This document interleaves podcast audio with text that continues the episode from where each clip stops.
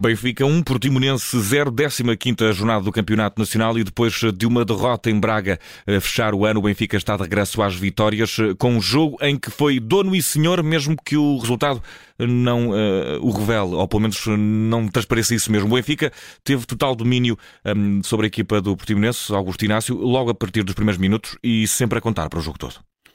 Um relatório bom era dizer que o Benfica teve estas oportunidades, o Portimonense também teve outras, houve casos no jogo não chamamos isto relatório.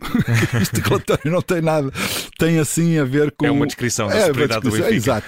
É, isto é para dizer que o Benfica foi tão superior, tão superior no jogo, que não, a gente estamos aqui a, ser, a, discutir detalhes. Porque é que o Benfica não fez mais gols? Porque quanto à vitória, é, ela é indiscutível. Aliás, os treinadores disseram isso mesmo, o Paulo Sérgio reconheceu também isso. E, e o Benfica fez uma primeira parte, na minha opinião, bem melhor do que a segunda dominou sempre o jogo, como é evidente, mas eh, teve mais, enquanto teve fresco fisicamente, a equipa no seu conjunto, no seu, no seu coletivo, funcionou sempre muito bem. O, o, o João Mário por dentro, o Draxel por dentro, as laterais para o Grimaldo, para o Bá, uh, o Oxens também a, a descair onde, no espaço onde, onde não, não, tinha nenhuma marcação, o Gonçalo Ramos a falhar golos eh, e a dar toques também de preciosos para os seus colegas poderem uhum. fazer golos, o Chiquinho também a comandar o jogo, ser o patrão também da equipa. Uh, eu diria que o Benfica fez realmente um belíssimo jogo na primeira parte, não foi acompanhada pelos gols que merecia ter marcado. Segunda parte, é, é verdade que dominou também o jogo, teve, teve o controle, eh, teve jogadas bonitas, mas não com tanta frequência como teve na primeira parte. Parece, Olhou... Pareceu chegar com, com a mesma capacidade de pés, mas com menos fogo. Menos fogo, parte. menos fogo. Os jogadores começaram a ficar cansados, o Delaça ficou cansado, o Bá já foi também um bocadinho mais cansado. E quando sabes, quando os jogadores estão um bocadinho mais cansados, a mente também uhum. está cansada. O cérebro não oxigena. É, é verdade. E então aquilo não, o passo já não é certeiro, o cruzamento já não é bom, o discernimento do, do, do, do da tabela também não é igual. Enfim, coisas mudam um bocadinho, mas há uma coisa que não mudou. E não mudou foi o controle do Benfica sobre o jogo. Sobre o adversário, o Portimonense, fez um remate no primeiro minuto de um canto de cabeça, foi por cima da trave e salvou o resto. Para mim é que é o remate, porque o resto do cruzamento foi, para, foi às mãos do, do Vlaco Dimes, não teve expressão nenhuma. O Portimonense foi só um assistente do jogo. Ou seja, eh, os vermelhos a atacar, quando digo os vermelhos, não é no mau, no mau sentido da palavra, é o equipamento do Benfica, uhum. e os amarelos, e também não é, não é, não é dizer mal do Portimonense, que, que, que Normalmente camisola amarela é uma coisa boa e hoje não se provou assim, não é? Exato, mas, mas o, aí é que está, é que o Portimonense a subir a montanha é complicado. e esta montanha do Benfica uh, estava, estava muito difícil. Por isso o Benfica ganha um, três pontos muito, muito, muito, muito importantes, mas ficaria, acho eu, com uma moral maior se ganhasse por mais gols, porque vem o derby e o derby tudo pode acontecer, mas quanto mais confiante o jogador tiver, mais, mais as coisas parece que saem naturalmente.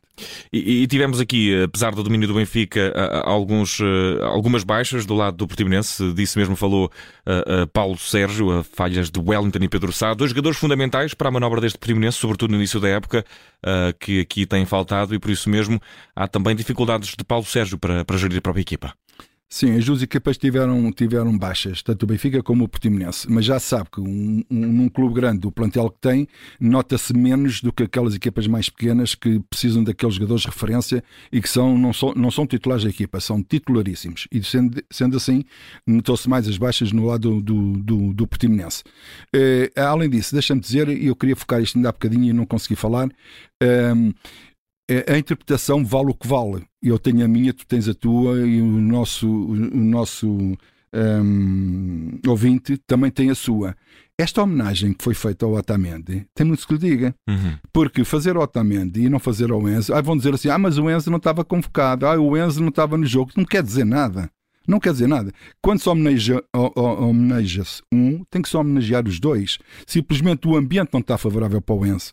E não sei se alguma vez vai haver essa homenagem ao Enzo. A não ser que as coisas fiquem um bocadinho mais, mais, mais zanuviadas, um bocadinho mais, mais afáveis em relação ao Enzo com o Benfica com os adeptos do Benfica, porque a, a, ligação que havia entre, entre eles, eh, bem, adepto e, e, uhum. adepto e jogador, era muito boa, porque o jogador entrou muito bem naquele espírito Benfica. Agora as coisas parecem que estão assim um bocado olhar desgueia, eh, como quem diz assim, lá, tu não respeitaste o Benfica e agora queres ser homenageado. Não, agora também não és homenageado. Eu posso levar assim, mas acredito que outras pessoas pensem o contrário. Mas esta homenagem, hum, enfim. Será uma questão também de castigar o próprio jogador, de privá-lo de, de não, ter um desses eu, momentos eu, que eu acho, Não é bem o castigo, sabes? Não é bem o castigo. É dizer, é dizer ao, o Benfica, quer dizer a ele que nós hum, amamos e respeitamos os nossos. Uhum. E tu já não estás a ser um dos nossos. Tu faltaste-nos ao respeito, por isso nós não temos nada que ter respeito também por ti. Acho que é um bocadinho isso. É a mensagem que depreende daqui uh, o Augusto Inácio. Recordo que, uh, para dar aqui um pouco de contexto, que uh, Otamendi foi homenageado no início deste encontro frente ao Portimonense perante todo o Estádio da Luz por ter sido campeão do mundo, exibiu a medalha e foi aplaudido e também laudado um pouco por todo o estádio e também pelos colegas, algo que não aconteceu com Enzo Fernandes, que nem sequer foi convocado para este encontro, precisamente por causa da questão da passagem de ano e do eventual interesse do Chelsea, do qual Roger Schmidt falou também em conferência de imprensa. Certo é que, para substituir Enzo Fernandes, tivemos Chiquinho, que parece ter aprendido a essência do que é jogar nessa posição e que, apesar de não ter aguentado os 90 minutos, esteve muito bem na noite de hoje, Augusto. Foi uma boa oportunidade que ele soube aproveitar. O Chiquinho, aliás, é sempre aquele jogador que hum, cada vez que jogava no Benfica não se podia dizer que ele jogasse mal, ele jogava sempre bem. Simplesmente há momentos em que a equipa atravessa esse bom momento e há, e há momentos em que isso não é assim.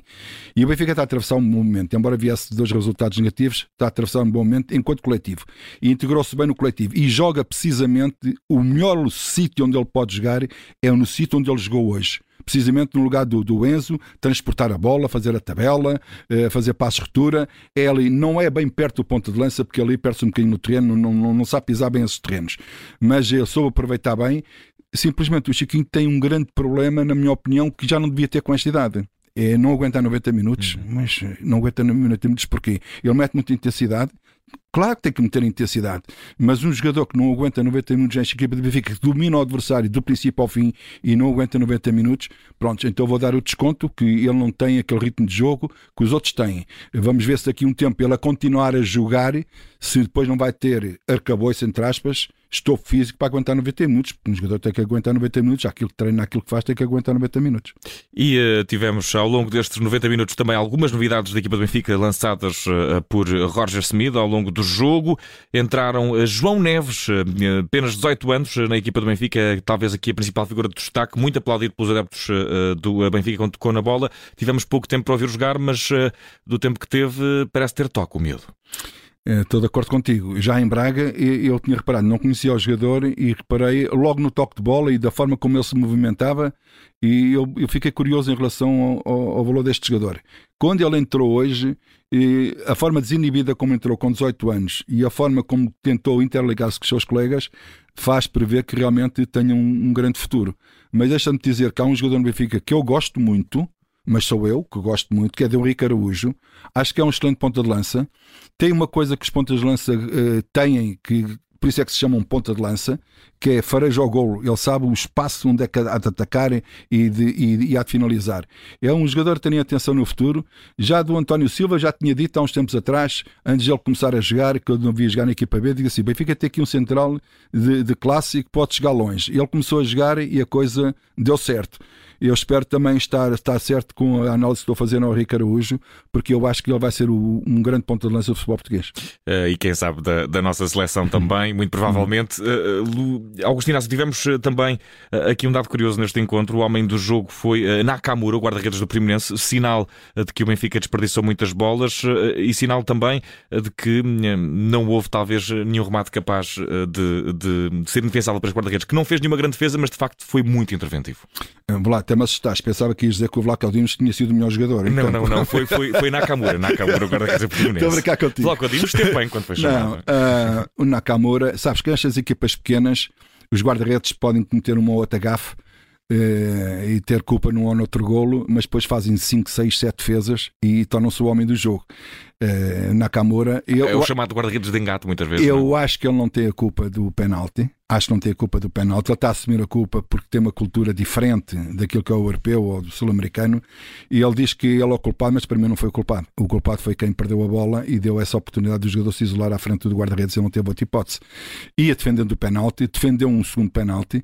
E, e, e na segunda parte, repara, que as grandes defesas que, que, que se fez foi muita, muita figura. Ele até foi muito atento e sempre bem colocado na baliza. Agora, na primeira parte, fez 3, 4 defesas, vou-te dizer. E depois tem um remate também, na, quando a, a gente lembra-se daquele do. O João Pinto estava a dizer, ah, noutros tempos o, o, o ponta de lança do, do, do, do Benfica, eh, que estava a jogar, depois que saiu, o Gonçalo, o Gonçalo Ramos. Ramos. Estavam a falhar o, o, nome, o Gonçalo Ramos, que marcava aquele gol. Não, mas aí é, o mérito é do guarda-redes, que uhum. ele saiu muito bem e o Gonçalo Ramos toca a bola lá para a baliza, só que o guarda-redes apareceu lá com o corpo. A fazer mais já na segunda parte. A culpa, a culpa de, do, do grande jogo que, que o Nakamura fez é realmente o Nakamura, porque já, eh, já noutros jogos o Nakamura tinha, tinha, tinha tinha dito a, a, a, mim, principalmente, que eu acompanho muito isto, de que era um bom guarda-redes.